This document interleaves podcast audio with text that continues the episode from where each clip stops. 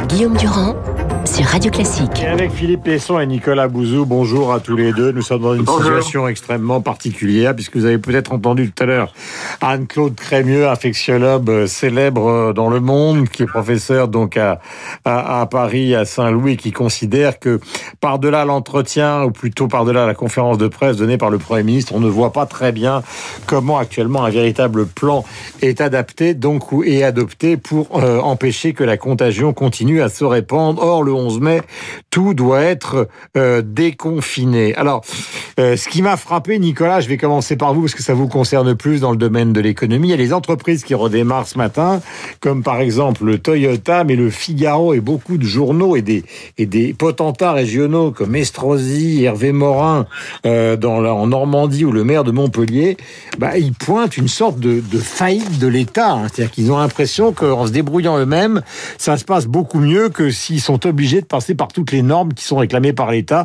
et des livraisons qui ne viennent jamais. Ça, me frappe beaucoup. Hein. notamment, on a beaucoup réfléchi ces derniers jours à la comparaison avec l'Allemagne, attendu qu'il semblerait, alors je dis bien qu'il semblerait, parce que sur les chiffres épidémiologiques à ce stade, il faut rester précis, mais il semblerait que l'Allemagne s'en sorte mieux que, que nous. Et l'une des clés de compréhension de cette différence, c'est le fait que L'Allemagne est un pays évidemment beaucoup plus décentralisé que la France, mais, le, le, mais la décentralisation, ça explique pas tout, parce que l'Espagne et les États-Unis sont aussi des pays décentralisés, les choses se passent pas bien. Ce qui se passe bien en Espagne, et vous allez voir que ça répond directement, ce qui se passe bien en Allemagne, pardon, et vous allez voir que ça répond à votre question, Guillaume, c'est le fait que l'État euh, fédéral et les États fédérés mènent des actions de concert parfaitement complémentaires. Et c'est vrai que euh, vous citez euh, Hervé Morin ou un, un, certain nombre de... Le maire de Montpellier, de... Christian Estrosi Voilà. Mais tous disent la même chose. Moi, j'ai eu au téléphone ces derniers jours beaucoup de, de maires de petites villes, entre guillemets, et ils me disent tous qu'ils se, qu'ils se battent. Ils se battent contre les, les, les, agences régionales de santé, qui sont donc des, les préfectures de la santé, si vous voulez. Ils se battent pour mettre en place des, des, des centres de, de, de soins, euh, demain peut-être des centres de, de dépistage. Euh, ils se battent évidemment sur la question des, des masques, même, même des tests.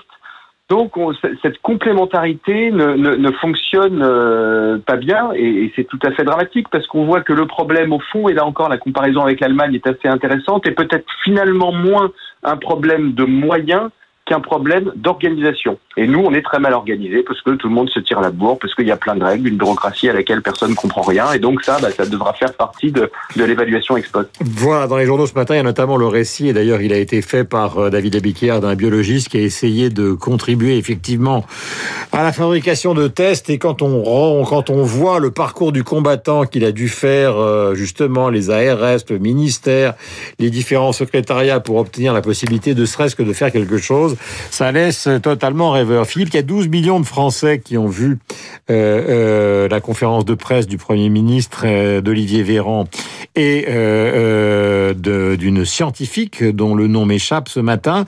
Et puis il y a ce personnage mystérieux dont un portrait est fait dans les échos, qui s'appelle Jean Castex, qui est donc le maire de Prades. Dans les Landes. On parle d'un iconoclaste pour résoudre l'équation du déconfinement, mais on a l'impression que finalement, c'est un peu ce que disait Anne-Claude Crémieux, mon invité tout à l'heure, votre invité tout à l'heure, il est le seul à savoir exactement ce qui va se passer dans les trois semaines qui viennent, quoi.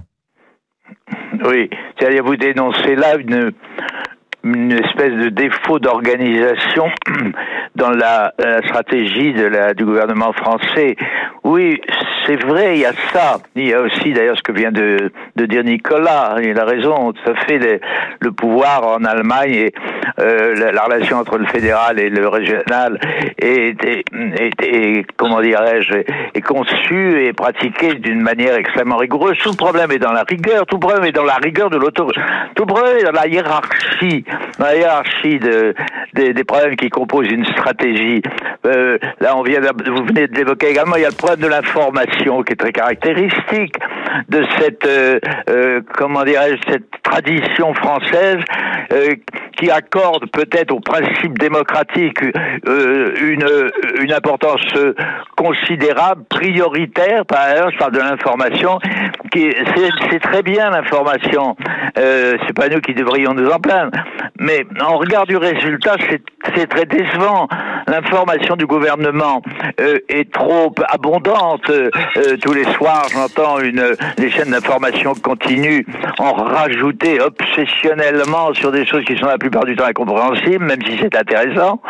Et puis l'information gouvernementale est, est, trop développée. Le, le, le, je, je n'en prends pour pour, pour exemple que le, le, trop long discours pédagogique de, du Premier ministre euh, dimanche dernier. Mhm. Euh, le, la comparaison avec l'Allemagne est absolument formidable. Elle est, elle est, elle est tout à fait exemplaire de la, la tradition française. Euh, L'Allemagne a donné la priorité à son armement, si je puis dire, quand la France a perdu beaucoup de temps à expliquer ce qu'elle allait faire, aux dépens de de ce qui de ce qui de ce qui a été de ce qui a été fait. Euh, je livre le sentiment d'un un citoyen euh, attentif, abreuvé par euh, une information obsédante, qui finit par faire illusion sur la réalité. Tout paraît très lent si on rapporte, euh, si on rapporte la réalité, c'est-à-dire les résultats, aux, objectifs. J'entendais hier que, par exemple, l'Allemagne est prête à, à sortir 200 000 de, de, tests par jour à partir du mois de mai, pendant que la France en est encore à, à préparer, à mal préparer, à trop trop, trop tard préparer euh, le, le, dé, le, le, déconfinement euh, qui arrive hmm. dans trois semaines. Le professeur Crémier vient de, le Crémier vient de, vient de le dire, qui arrive dans trois semaines alors que nous ne sommes pas prêts. Hmm. Le 11 mai arrive trop tôt. Nous l'avons pas bien préparé, hmm. mais nous en avons trop parlé. Enfin, quand je dis nous, c'est-à-dire le gouvernement l'avons trop préparé et le, et le déconfinement est me paraît insuffisant. Je ne répète là que ce que j'entends dans la bouche euh, des, des, intéressés, c'est-à-dire des soignants. oui, justement, en soulignant le, le, comportement extraordinaire des soignants, j'ai une autre question pour vous, euh, Nicolas on a un peu le sentiment qu'au fond, le discours d'Emmanuel Macron, si on lit les journaux politiques, c'est un discours qu'il a quand même pas vraiment répandu dans son équipe. Il a donné cette date du 11 mai parce que peut-être que lui aussi se rendait compte de la lenteur bureaucratique qui entourait la gestion de cette affaire et qu'il a voulu secouer tout le monde en donnant une date, en donnant un calendrier, donc en donnant un espoir. Mais du coup, tout le monde risque d'être pris de court. Et puis, il y a énormément de gens qui s'interrogent, et c'était le cas de Dimitri Pavlenko tout à l'heure, et là, c'est à l'économiste que je m'adresse c'est que en dehors des emprunts sur les marchés, euh, il y a bien un moment, il va falloir si l'on en croit le gouverneur de la Banque de France, il y a bien un moment, il va falloir, euh, il va falloir qu'on mette sur pied une sorte d'impôt coronavirus, non? Alors l'impôt coronavirus, la façon dont je vois les choses, même s'il est encore un peu tôt pour le dire, mais pour moi, ce sera l'inflation, c'est-à-dire que euh, on voit bien que les, mesures qui sont prises par l'ensemble des gouvernements pour soutenir les entreprises et pour soutenir les individus sont des mesures extrêmement coûteuses qui génèrent des augmentations de dépenses publiques incroyablement rapides, et sachant que dans le même temps, vous avez une baisse des recettes publiques qui est aussi euh, rapide. Hein. Les recettes de la consommation, elle chute. La, la principale recette fiscale pour l'État et pour, la, pour beaucoup d'États d'ailleurs, c'est mhm. la TVA. Et la TVA, en ce moment, il y en a plus beaucoup. Il va y avoir des annulations de, de charges patronales pour les secteurs en difficulté comme le tourisme. Donc vous, vous imaginez l'explosion de déficit public et l'explosion de la, de la dette publique. Donc ce que l'on voit c'est que la Banque centrale européenne est en train de, c'est ce qu'on appelle monétiser la dette, c'est-à-dire qu'elle rachète la dette des États européens. Mhm. Et tout ça, à terme, si ça accélère, peut faire de, de l'inflation. Donc au fond, on est dans une dans une situation, on est un peu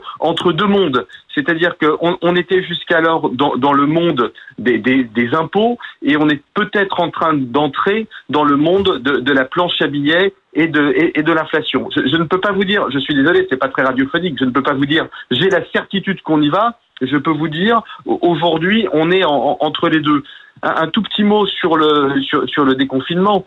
Euh, moi, mon analyse, si vous voulez, c'est qu'on entre dans une durablement dans une économie de la distanciation physique.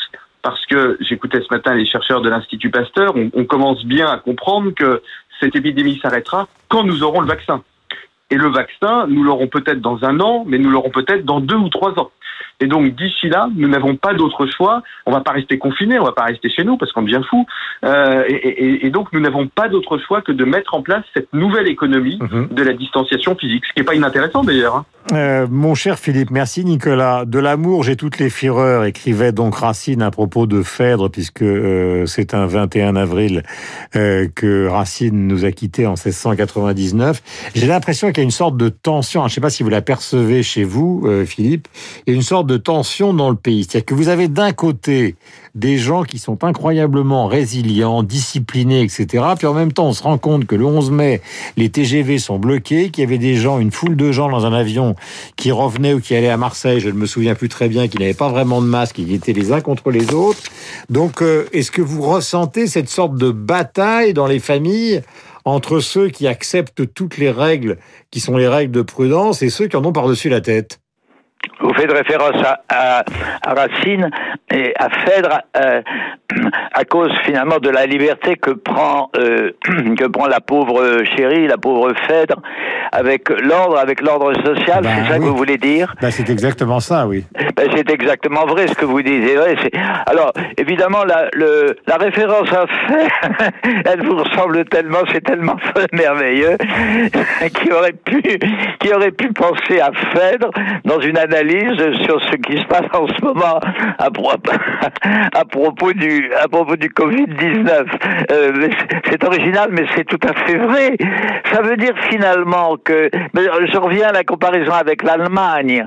Euh, ça voudrait dire dans votre esprit que il y a quelque chose chez il y a quelque chose chez Phèdre qui ressemble à une soumission au virus, c'est-à-dire à quelque chose qui n'est pas normal, qui qui qui qui, qui, n'obéit pas à, à l'ordre social.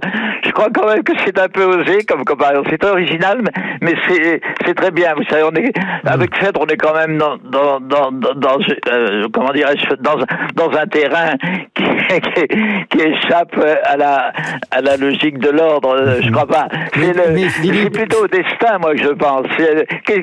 Nous ne sommes quand même pas responsables, euh, Guillaume. Nous ne sommes pas nous nous-mêmes, c'est-à-dire êtres humains de la nationalité française. Nous ne sommes pas responsables d'un accident de parcours dans, dans le dans l'ordre de la santé publique. Vous voyez ce que je veux dire? C'est tout à fait autre chose. L'amour échappe quand même à sa à, à, comment dirais-je à, à, la, à, la, à la fatalité. Euh, avec le virus, nous sommes dans la fatalité. Nous sommes totalement étrangers à cette décision, tandis que Phèdre est totalement coupable. Elle est responsable de ses errements. Ils sont superbes sur le plan littéraire sur le plan de la passion, mais enfin, ils n'ont rien à voir avec l'ordre social. Excusez-moi, je suis pas d'accord avec vous là-dessus. Eh bien, tant mieux. Merci beaucoup, Philippe, et merci à vous, Nicolas. Euh, oui, au revoir, Guillaume. Voilà, à bientôt, euh, tous les deux. Merci d'avoir été au téléphone euh, ce matin. Nous allons retrouver dans un instant Béatrice Mouedine, le journal de 9h, la bourse, et Franck Ferrand.